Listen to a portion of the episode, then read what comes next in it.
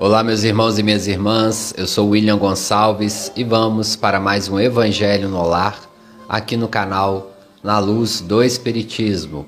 Agradecendo a cada um de vocês que tem acompanhado o Evangelho, pedindo também que nos ajude compartilhando.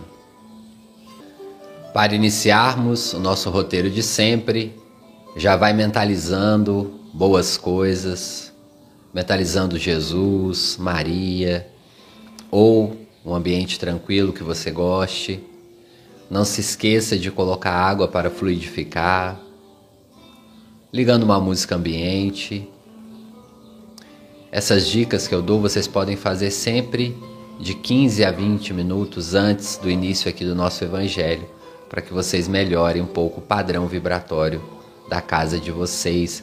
Para quem faz sozinho, pode colocar uma música no fone de ouvido, fazer uma prece e aí sim, às seis horas aqui quando nós começamos, vocês iniciam este momento de prece e de ler o Evangelho conosco.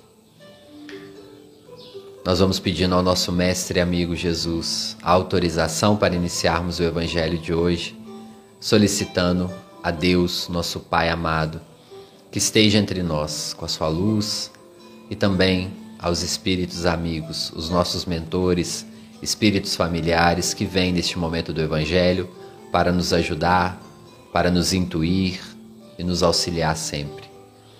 Que possamos estar juntos. Mensagem do, de Chico Xavier pelo Espírito Emmanuel, do livro Calma. A mensagem é: abençoa e segue sofre talvez muito mais pelos outros do que por você mesmo.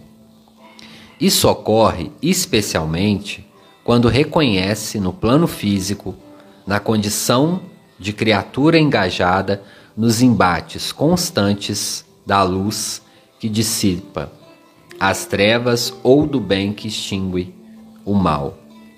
Em muitas ocasiões, cultivas a inteligência e percebes para logo as, as inteligências que se burilam para a exaltação do egoísmo próprio. Não raro, aprimoras o sentimento e surpreende os que te recebem os melhores investimentos de amor, congelando-te o trato na indiferença. Frequentemente, compreende os que não te compreende e amas aqueles corações que ainda não te conseguem amar. Ainda assim, mesmo que a solidão interior te flagele nos recessos do espírito, não te lastime e prossegue agindo e servindo sempre. Converse-te de que estás passando por um mundo em construção com o dever de edificar a vida melhor em ti mesmo. Por muito que te afeiçoes a criaturas determinadas, recorda que todos nós, o que nos achamos em ação no aperfeiçoamento do planeta, estamos na condição de colegas uns dos outros, nem sempre dispostos à desincumbência dos compromissos assumidos, e sempre suscetíveis de quedas e erro. Impraticável carregar conosco os que voluntariamente se marginalizam na negação. Seres queridos muitas vezes assumem atitude positivamente contrária a tudo aquilo de melhor que esperávamos deles. Temos os que anestesiam na inutilidade e no supérfluo, esquecidos de que os recursos materiais são empréstimos da divina providência para a execução das tarefas que lhes cabem realizar. Os que vagueiam no curso de uma existência inteira procurando a realidade de Deus, como quem acende uma vela para enxergar o sol. Os que dessertam da fé, receando responsabilidades e encargos, e aqueles outros que não se harmonizam com a disciplina, entregando-se facilmente à rebeldia e à dispensão. Não pares na estrada a percorrer, com o propósito de disputar-lhes apoio e entendimento. O apoio que pudermos oferecer ao bem dos outros é sempre benefício a nós mesmos, e a compreensão nasce da maturidade que apenas o tempo e a experiência conseguem acumular. Se conhece companheiros que se distanciaram do caminho em que te dedicas a aprender e a permanecer, trabalha a servir na seara da luz. Entrega-os a Deus e segue para diante. Deus tem recursos para auxiliar a todos e a socorrer-nos a cada um. Bom, amigos e amigas que aqui estão, familiares, todos reunidos, Hoje o nosso evangelho será sobre reencarnação. Foi o tema que saiu para nós neste domingo. E aproveitando o tema, nós vamos trazer um caso de reencarnação que está no livro A Vida Escreve, do Chico Xavier, pelo espírito Hilário Silva. O capítulo é o 28 e ele tem por título Por Telefone, que chama. vai contar a história de dois grandes amigos que trabalhavam juntos e um desencarnou. Amadeu Barbosa, recentemente desencarnado, era motivo de grande preocupação. Ele foi soldado a serviço da ordem, corretíssimo, substituindo o companheiro Abílio Marques. Em determinada diligência, tombara em lamentável desastre e perdera o corpo físico. Nervoso, ansioso, queria voltar às esferas do homem. Ele precisava voltar. Uma vez no plano espiritual, ele chegou lá e ele sentiu a necessidade de voltar. Sentia que ainda não estava completa a sua missão. Queria voltar rápido. Rogou muito auxílio e recordou perfeitamente um espírito, o instrutor Camerino, que lhe falou firmemente: Amadeu, se você deseja a ajuda de alguém, comece por ajudar alguém. Desde essa hora, Amadeu modificou no plano espiritual. Ficou mais, mais feliz e começou a ajudar a todos. Então Amadeu queria retornar ao corpo físico, ele sentia que não tinha terminado ainda, e esse espírito, como um, um espírito benfeitor que ajudava ele ali no plano espiritual, disse para ele: Olha, se você quer a ajuda de alguém, comece por ajudar aqui mesmo.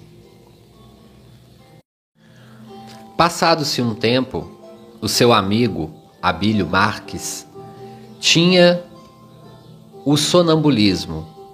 Ele acordava à noite sem saber né, que estava acordado, andava pela casa, enfim. Ele era o seu amigo de trabalho e ele começou a dizer para a mãe que alguém ligava para ele durante a madrugada. E ela falou que isso era coisa da cabeça dele, que ele era sonâmbulo, etc. Certa noite, ele recebeu essa ligação e era o amigo, o Amadeu Barbosa, que tinha desencarnado e ele pede para ele uma ajuda. Ele fala: Meu amigo, hoje à noite, na próxima noite, chegará uma menina na sua casa, uma jovem, e eu preciso que você acolha ela. Convença os seus pais. E a mãe dele, ao acordar, ele falou isso para ela, falou que o espírito tinha ligado para ele, pedindo para que ele acolhesse a menina. A mãe dele ficou extremamente nervosa, falou que era coisa da cabeça dele e que não iria fazer isso. Mas ele falou: "Mãe, foi o meu amigo que pediu". Né? O que morreu, ela ficou assustada ele falou: "Sim, eu preciso de ajudar essa jovem". Só que o grande empecilho era o pai dele, que não queria acolher ninguém desabrigado. E assim foi. No dia próximo, às 11 da noite, eles tinham meio que esquecido o sonho, o telefone, o sonambulismo, quando alguém bateu a porta. Levantou-se mecanicamente para atender. Era uma pobre moça, muito mal vestida e despenteada. Buscou a mãezinha, a mãe dele no caso. A moça entrou e todos ouviram a história. Chamava-se Irene. Estava órfão, sem destino, o pai, único apoio que dispunha, falecera. Havia sido vítima de uma grande explosão. Tinha chegado algum tempo do interior e o desastre surpreendera-os, surpreendera-os, perdão, em quarto humilde de aluguel, exatamente quando o genitor desaparecido procurava trabalho. Expulsa dos escombros a que se acolhera, andava sem rumo. Tinha fome, ouviu palavras desrespeitosas no meio da rua e resolveu pedir socorro. Por isso estava ali sozinha e necessitada. Chorava. Dona Amélia consolou-a e consultou o marido. Custódio Marques, o dono da casa, dera o contra. Não queria que a menina ficasse ali. Mas Abílio era filho único e implorou ao pai que auxiliasse a jovem, como se, foi, como se fosse a sua própria filha. E Custódio, vencido pelo carinho, internecera. Irene foi recolhida em casa com o seu novo lar. E assim Irene foi incluída no seio daquela família. Eles ajudaram, ela estava próxima aos 18 anos, não era tão jovem. E assim ficou maior de idade. Ela e Abílio se apaixonaram e casaram. E o Barbosa, o que estava tanto pedindo o acolhimento para o renascimento, renasce no seio da família, filho do antigo amigo e filho de Irene, que houvera sido a sua mãe também em outras reencarnações. Recomeçava a existência para lutar e triunfar, e diante dos fatos, recordamos a lição do instrutor. Amadeu, se você deseja ajudar, se você deseja a ajuda de alguém, comece por ajudar alguém. Hoje o capítulo que saiu para nós aqui no Evangelho é o capítulo 4. Ninguém poderá ver o reino de Deus se não nascer de novo. Capítulo essencial aí para a nossa leitura. E o item é o 25 e o item 26. É um castigo a encarnação e somente os espíritos culpados estão sujeitos a sofrê-la? Isso foi uma pergunta que o Kardec fez aos espíritos. E os espíritos respondem no item 25, esse é do Evangelho mesmo. Dentro do Evangelho tem algumas perguntas, inclusive, essa. A passagem dos espíritos pela vida corporal é necessária para que eles possam cumprir por meio de uma ação material os desígnios cuja execução Deus lhes confia. É-lhes necessária a bem deles, visto que a atividade que são obrigados a exercer lhes auxilia o desenvolvimento da inteligência. Sendo soberanamente justo, Deus tem de distribuir tudo igualmente por todos os seus filhos. Assim é que estabeleceu para todos o mesmo ponto de partida, a mesma aptidão, as mesmas obrigações a cumprir e a mesma liberdade de proceder. Qualquer privilégio seria uma preferência ou uma injustiça. Mas a encarnação para todos os espíritos é apenas um estado transitório. É uma tarefa que Deus lhe impõe quando iniciam a vida como primeira experiência do uso que farão do livre-arbítrio. Os que desempenham com zelo essa tarefa transpõem rapidamente e menos penosamente os primeiros graus da iniciação e mais cedo gozam dos frutos de seus labores. Os que, ao contrário, usam mal da liberdade que Deus lhe concede, retardam a sua marcha, e tal seja a obstinação que demonstrem, podem prolongar indefinidamente a necessidade da encarnação. E é quando se torna um castigo. São Luís, Paris, 1859. Bom, irmãs e irmãos, nós contamos o caso aí, que foi um caso de um uma reencarnação rápida, que isso às vezes pode ocorrer. Isso ocorre em muitas, em, em casos mais raros, né? Como eu já expliquei aqui no canal algumas vezes, em casos quase que de suicídio indireto, né? Quando uma pessoa ainda não terminou a missão ou por alguma outra questão a pessoa desencarna, mas ela chega no plano espiritual e vendo a necessidade de continuar uma missão e aquele agrupamento familiar. Foi o caso desse senhor. Rapidamente ele pediu a volta, provavelmente para conviver com os seus ali. No capítulo não deixa claro a, ca a causa do seu desencarne, né? Se foi por um suicídio indireto. Mas na maioria dos casos em que há uma encarnação rápida, é por um suicídio indireto. Teve um caso também nas nossas reuniões mediúnicas que um senhor que ele tinha o alcoolismo, né? Ele, ele bebeu muito e acabou desencarnando muito novo, com menos de 45 anos de idade. Ele era um homem casado, tinha filhos e participando das reuniões mediúnicas, ele pede o retorno ao corpo físico. Numa das reuniões mediúnicas, ele fala: Eu preciso de voltar. E os mentores falam para ele que poderia ser concedido esse retorno rápido na mesma família, para que ele voltasse de novo e recapitulasse, porque ainda os familiares estavam reunidos ali, que depois poderia ser mais difícil.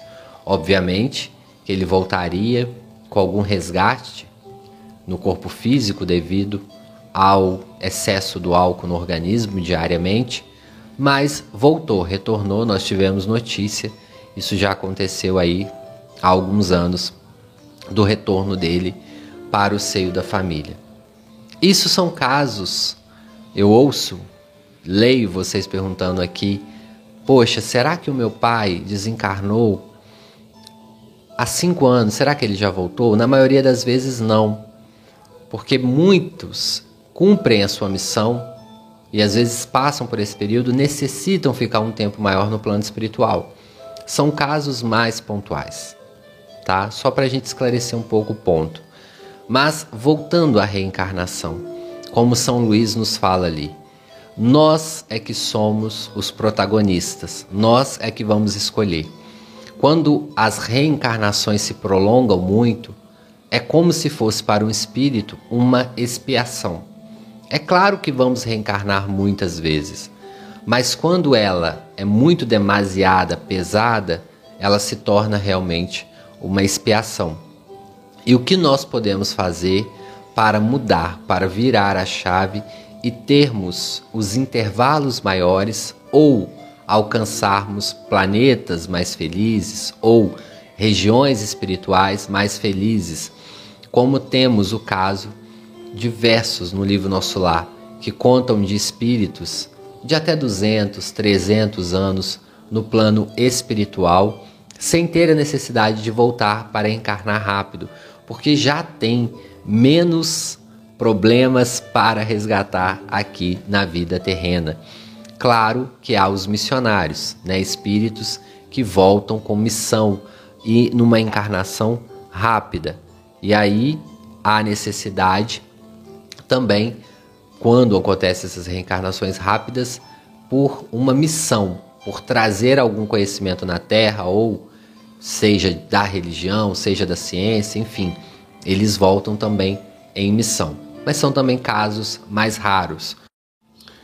Bom, mas eu acho que a grande lição do Evangelho de hoje é quando nós perdemos as oportunidades de ajudar alguém e de reconstruir alguns setores das nossas vidas que estão fechados por nós não observarmos a lição que sempre a vida nos dá. É claro que nós estamos num século em que a desconfiança toma conta de todo mundo. Em muitos casos, nós não vamos poder fazer isso como os nossos irmãos fizeram, porque isso, essa psicografia data-se da década de 40. Hoje em dia, para você colocar um adolescente dentro de casa, tem todo o aparato legal. Você tem que participar, né, de entrar na fila para adoção, enfim, todo um processo. Nós sabemos e reconhecemos isso. Mas às vezes nós perdemos oportunidades, até mesmo em amizades, de auxiliar alguém que está próximo de nós e que está ao nosso alcance, que nós viramos as costas. Foi o caso aí dessa família que não virou as costas para essa jovem, acolheu ela no seu seio, houve o casamento com o filho mais velho e renasce um amigo muito querido da família ali e que provavelmente tinha ligação espiritual. Muitos de vocês podem estar falando: "Ah, mas eles poderiam se reencontrar depois".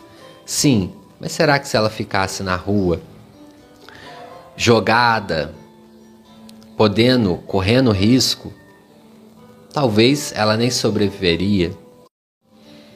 E aí poderia não ocorrer a reencarnação tão rápida dele.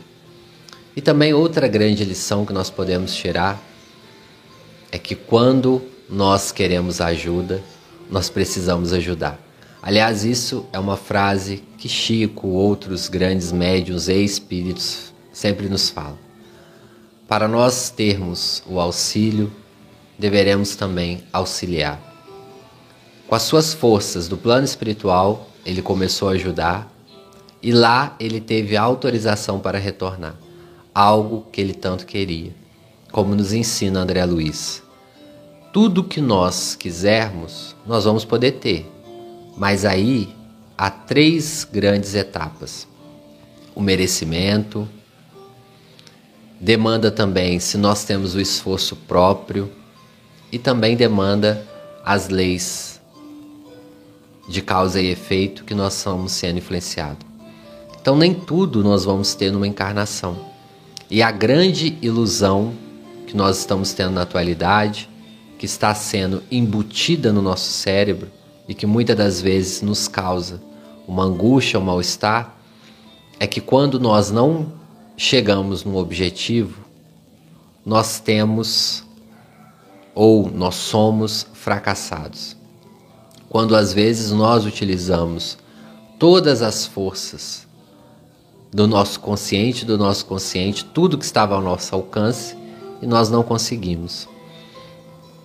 É que nós, que somos espíritas, já devemos ter um sinal de alerta para algo que nós estamos repetindo muitas e muitas vezes e não está dando certo. Partimos para outros setores. Talvez isso não esteja na nossa programação. E é o que acontece às vezes na sociedade atual, que muitas pessoas não entendem isso, não entendem que certos caminhos ela não vai percorrer nessa encarnação, que vai ocorrer em outras, e aí vem o adoecimento, o entristecimento e até mesmo a angústia e que tem ocorrido muito. A leitura do Livro dos Espíritos de hoje é a pergunta 116. A pergunta vai dizer o seguinte: Há espíritos que permanecerão para sempre nas ordens inferiores? Kardec pergunta, os espíritos respondem: Não. Todos se tornarão perfeitos. Eles mudam de ordem mas isso demora. Porque, como já dissemos de outras vezes, um Pai justo e misericordioso não pode banir eternamente seus filhos. Pretenderíeis que Deus, tão grande, tão bom, tão justo, fosse pior do que vocês mesmos? Então, aí o que os Espíritos estão falando, todos nós vamos evoluir todos nós temos as mesmas oportunidades diante da lei. E também todos nós iremos passar e iremos chegar até as escalas dos espíritos superiores. Que o nosso Cristo passou, que outros espíritos muito evoluídos que hoje estão em alto grau evolutivo já passou já reencarnaram milhões e milhões de vezes e é o que também nós estamos passando. Irmãos e irmãs, Vamos chegando ao fim do nosso evangelho de hoje, solicitando aos benfeitores que possam ir fluidificando a nossa água, pedindo a vocês que façam a mentalização final, como sempre nós fazemos aqui, se imaginando no local que você sente mais confortável, mais tranquila, mais tranquilo, seja ele uma fazenda, o um mar, montanhas, ou uma praça, um parque, qualquer coisa, qualquer local que te traga alguma paz ambiente. Para nós lermos a mensagem final e depois fazermos a nossa prece. Para também doarmos o nosso passe àqueles que estão necessitados. Se você tem neste momento algum amigo, algum parente que está precisando deste passe, possa trazer também na sua memória. A mensagem é: Acalme o nosso passo, Senhor, Autor desconhecido. Acalme meus passos, Senhor. Desacelere as batidas do meu coração, acalmando a minha mente. Diminua o meu ritmo apressado com a visão da eternidade e do tempo. Em meio às confusões do dia a dia, dê-me a tranquilidade das montanhas. Retire a tensão dos meus músculos e nervos. Com a música tranquilizante dos rios de águas constantes que vive em minhas lembranças. Ajude-me a conhecer o poder reparador do sono. Ensina-me a arte de tirar pequenas férias. Reduzir o meu ritmo para contemplar uma flor, papear com um amigo, afagar uma criança, ler um poema, ouvir uma música preferida. Acalme meu passo, Senhor, para que eu possa perceber no meio do imenso labor cotidiano dos ruídos, lutas, alegrias, cansaços ou desalentos, a tua presença constante no meu coração. Acalme meu passo, Senhor, para que eu possa entoar o cântico de esperança, sorrir para o meu próximo e calar-me para escutar a tua voz. Acalme meu passo, Senhor, e inspira-me a enterrar minhas raízes no solo dos valores duradouros da vida para que eu possa crescer até as estrelas do meu destino maior. Obrigado, Senhor, pelo dia de hoje, pela família que me deste, pelo meu trabalho e, sobretudo, pela tua presença em minha vida. Que assim seja. Deus, Pai amado de infinita bondade, Mestre amigo Jesus, Mãe Maria, espiritualidade amiga. Neste momento, temos centenas de pessoas ouvindo o nosso Evangelho ao vivo e tantas outras que irão ouvir depois durante a semana. Eu peço que essas pessoas possam receber neste momento as vibrações do nosso Evangelho. Que essas vibrações possam cair sobre os seus lares, tocarem os seus corpos, seus perispíritos, que a sua água possa ser fluidificada. Ó Mestre, cada um dessas pessoas tem os seus problemas, as suas angústias, as suas dúvidas, os seus temores. Espiritualidade amiga, equipe que nos ajuda, esteja com eles, auxiliando. Tantos também espíritos desencarnados que escutam este Evangelho através dessas pessoas que estão ouvindo que eles possam também receber um pouco dessa luz. Ó Mãe Maria, intercedeis por eles, se são espíritos que ainda não encontraram o caminho do bem. Que eles possam, nesse momento, também receber um pouco dessa vibração. Ó Mestre, se tem alguém neste Evangelho necessitando de um atendimento urgente espiritual, que essa pessoa possa mentalizar a equipe espiritual para que possa ir até a sua residência ou se tiver alguém ouvindo de hospital, de um local que ele esteja também precisando de alguma ajuda, que também essa ajuda possa chegar. Muito obrigado, que assim seja e graças a Deus. Amigos, amigas, muito obrigado por ter chegado até aqui no nosso Evangelho. Curta, compartilha, deixe seu comentário e até o próximo domingo, se Deus quiser. Graças a Deus.